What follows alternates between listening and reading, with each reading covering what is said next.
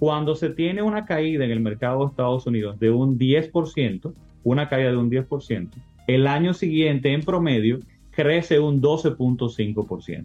Pero dicen que como tenemos una caída de un 20%, un negativo 20% en un año, el año siguiente crece un 22% en promedio.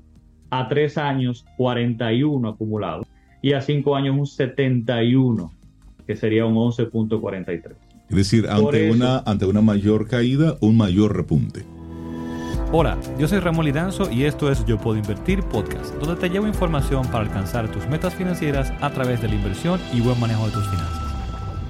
Buenísimo, Ramón. En estos días hemos estado leyendo en la prensa internacional unos, mm. unos vientos huracanados de lo que puede ocurrir el próximo año, pero están cada vez más hablando con mucha fuerza sobre la crisis del 2023.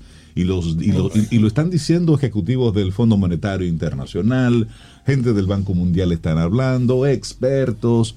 Bueno, también cuando tantos expertos lo dicen, de alguna forma lo auguran, porque lo, lo, proyectan en otros y eso es lo que el otro hace en consecuencia. Entonces, ante ese panorama, hablemos hoy contigo. Crisis actual y sobre todo, que es lo que más me gusta, oportunidades de inversión. ¿Qué hacer cuando tenemos tantos, tantos anuncios y avisos de que esto está mal y se pondrá peor? ¿Qué hacer? Exactamente, exactamente.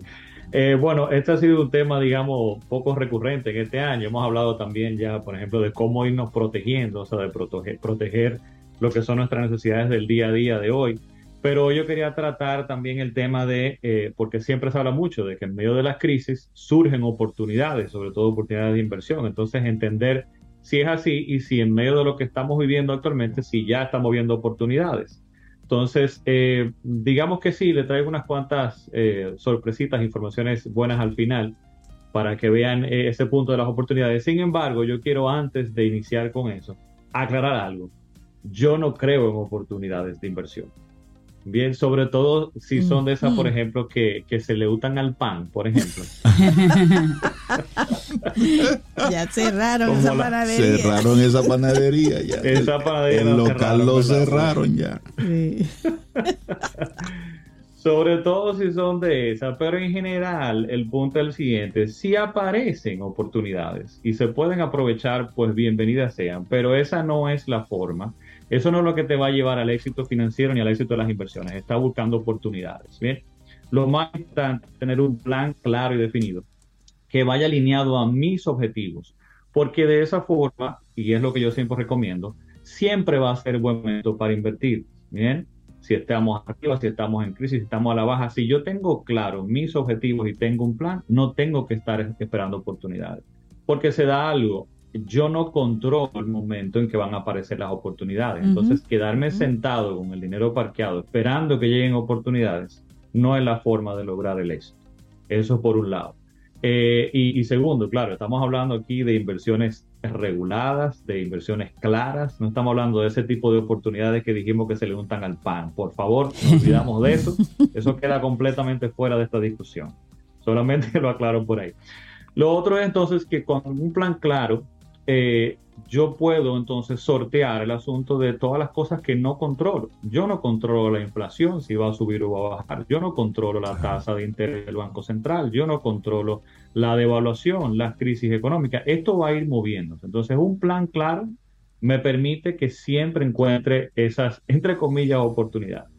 Ahora, yo con lo que está sucediendo actualmente y las, entre comillas, oportunidades que vamos a hablar el día de hoy y que se vea por ejemplo, cómo ciertamente en las crisis pueden aparecer oportunidades. Lo que quiero es eliminar eh, una excusa de no invertir, porque la gente siempre busca excusas para hacer o no hacer algo. Eh, y en el caso de invertir, cuando todo está a la alza, todo está arriba, todo está en crecimiento, la gente agarra y dice, a la gente que no quiere invertir dice, no Ramón, pero es que ahora yo no puedo entrar al mercado, yo no puedo invertir porque por ahí viene una crisis y todo está muy alto.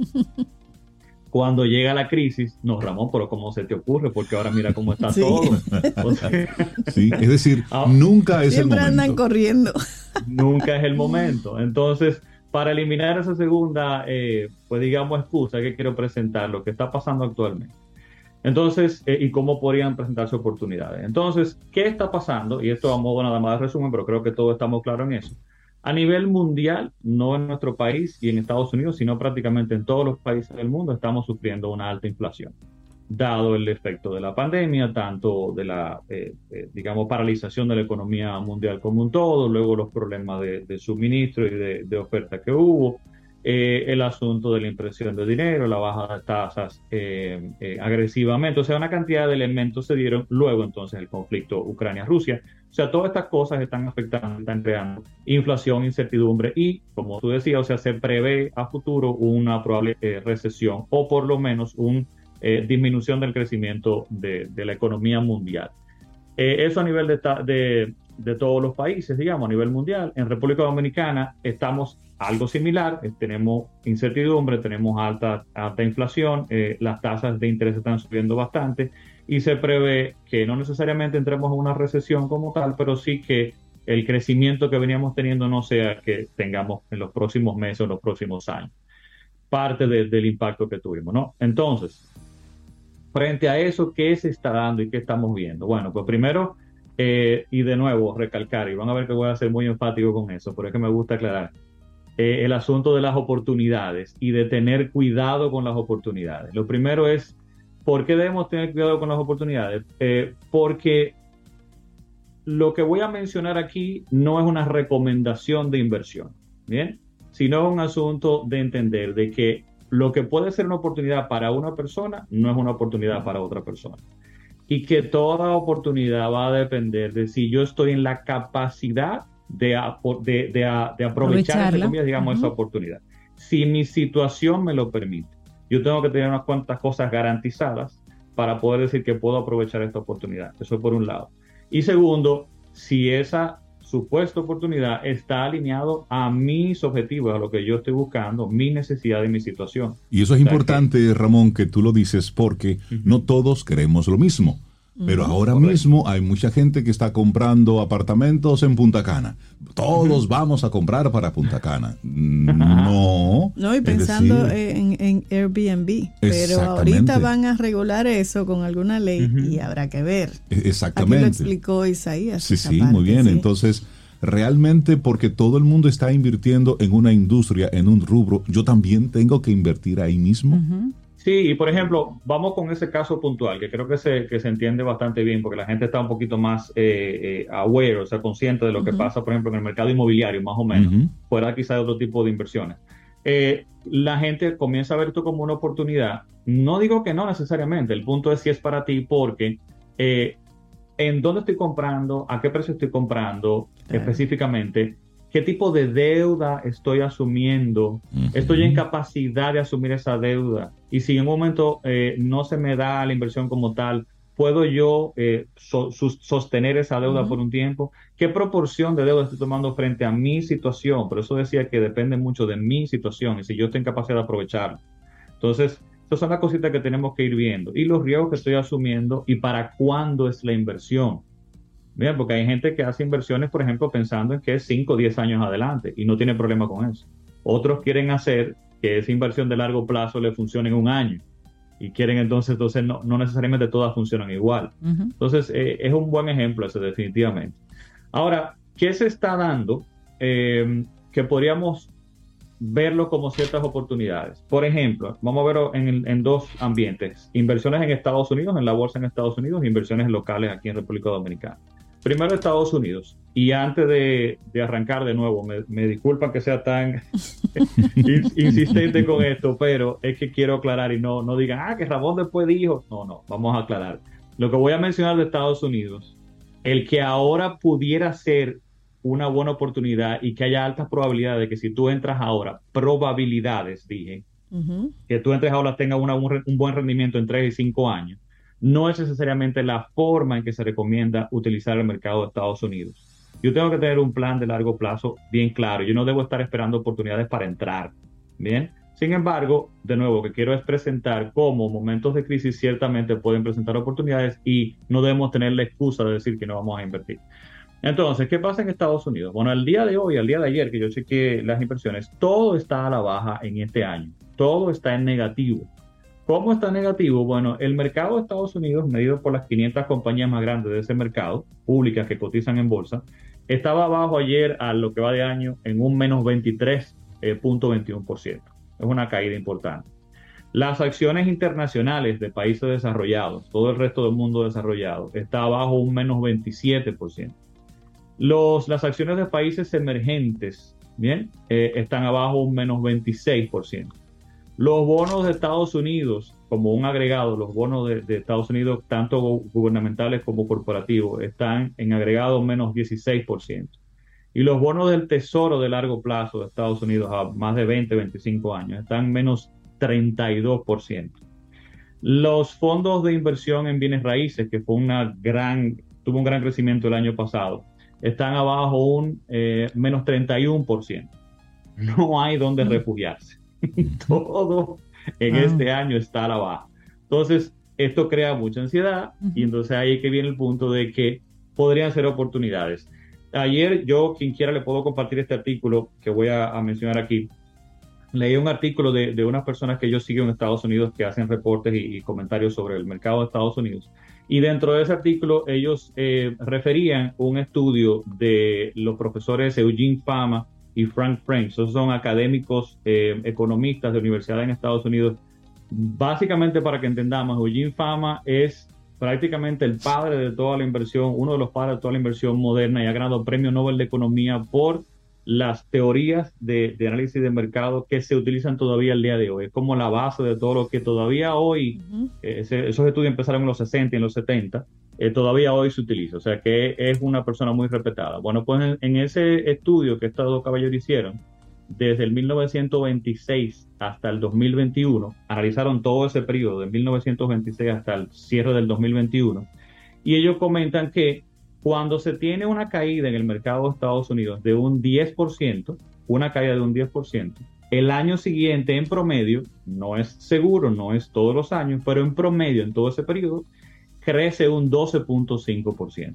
Es decir, dos ¿Eh? puntos más de lo que cayó. Que la caída.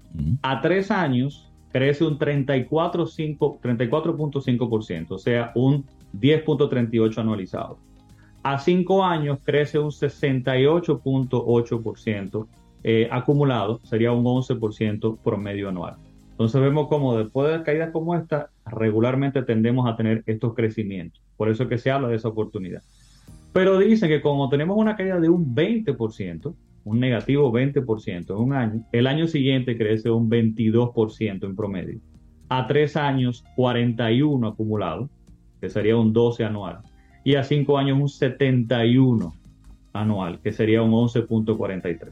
Es decir, ante, una, ante una mayor caída, un mayor repunte y con una extensión regularmente de varios años hacia adelante. Entonces, mejor invertir ahora en el que está más bajo, entonces. Podría ser, pero entonces ahí es que está el punto. Ahí viene Por la paciencia. Por eso hacía la aclaración. Sí. Para mí esta no es la forma de entrar al mercado. Yo lo que quiero con esto es eliminar el asunto de que cuando está arriba nos quejamos y no queremos entrar porque va a caer y cuando está abajo no entramos porque todo se está cayendo. Entonces, ¿cuándo es que voy a entrar? Entonces, veamos este tipo de cosas, como en largos periodos de tiempo, 3, 5 años, como deben verse esas inversiones. Si tengo un plan definido, es muy probable que yo tenga buenos retornos, ¿bien? Eso en Estados Unidos, ¿bien? Eso podría pasar en Estados Unidos. Ahora, ¿qué pasa en República Dominicana? Con estas alzas de las tasas de interés que tenemos del Banco Central, estamos presentando, eh, y señores, de nuevo, esto no es una recomendación de inversión y al final voy a dar ciertas sugerencias para las personas, pero quiero que abran los ojos y vean esto que está por ahí, por si para si es para ustedes, vayan a su puesto de bolsa, hablen con su ejecutivo de puesto de bolsa y vayan buscando esta información y analicen si es para ustedes. Localmente, República Dominicana, bonos del, del gobierno, estamos hablando de bonos de Hacienda y bonos del Banco Central, es posible encontrar al día de hoy bonos que vencen en tres años hasta 10, 12 años. Bien, estamos hablando del 2025 a 2030, 2032. Estamos encontrando tasas en dólares de entre un 5 y un 8%. En dólares, 5 y 8% y en muchos casos neto, impuestos. Es una tremenda tasa. Y en pesos, en ese mismo periodo, que en el 2025 a 2030, 2032, estamos teniendo tasas que fluctúan entre un 11 y un 14%. Hace mucho tiempo que no habíamos tasas de esta forma. Entonces, esto es lo que nos referimos de que se pueden dar ciertas eh, cosas en, ciertos momentos de crisis que, que podríamos aprovechar. Ahora, para cerrar entonces con lo que decía de la sugerencia, lo primero es entender que aunque los bonos del gobierno son el producto más seguro dentro de una economía, hay que entenderlos bien de si ese bono es para mi objetivo y entender cuáles van a ser los pagos de aquí hasta ese periodo y cuándo yo voy a obtener mi capital para saber que está alineado, que está alineado ese bono a mi objetivo. Dicho eso, entonces, yo traigo ya para cerrar algunas sugerencias de cómo debemos eh, ver esto, qué debemos hacer. Lo primero que usted tiene que hacer es determinar cuál es su situación. Bien, yo tengo que saber que tengo asegurado mi trabajo, que tengo asegurado mis necesidades básicas, que tengo asegurado un fondo de emergencia. Bien, paso número dos, usted tiene que determinar cuáles son sus objetivos y metas de inversión.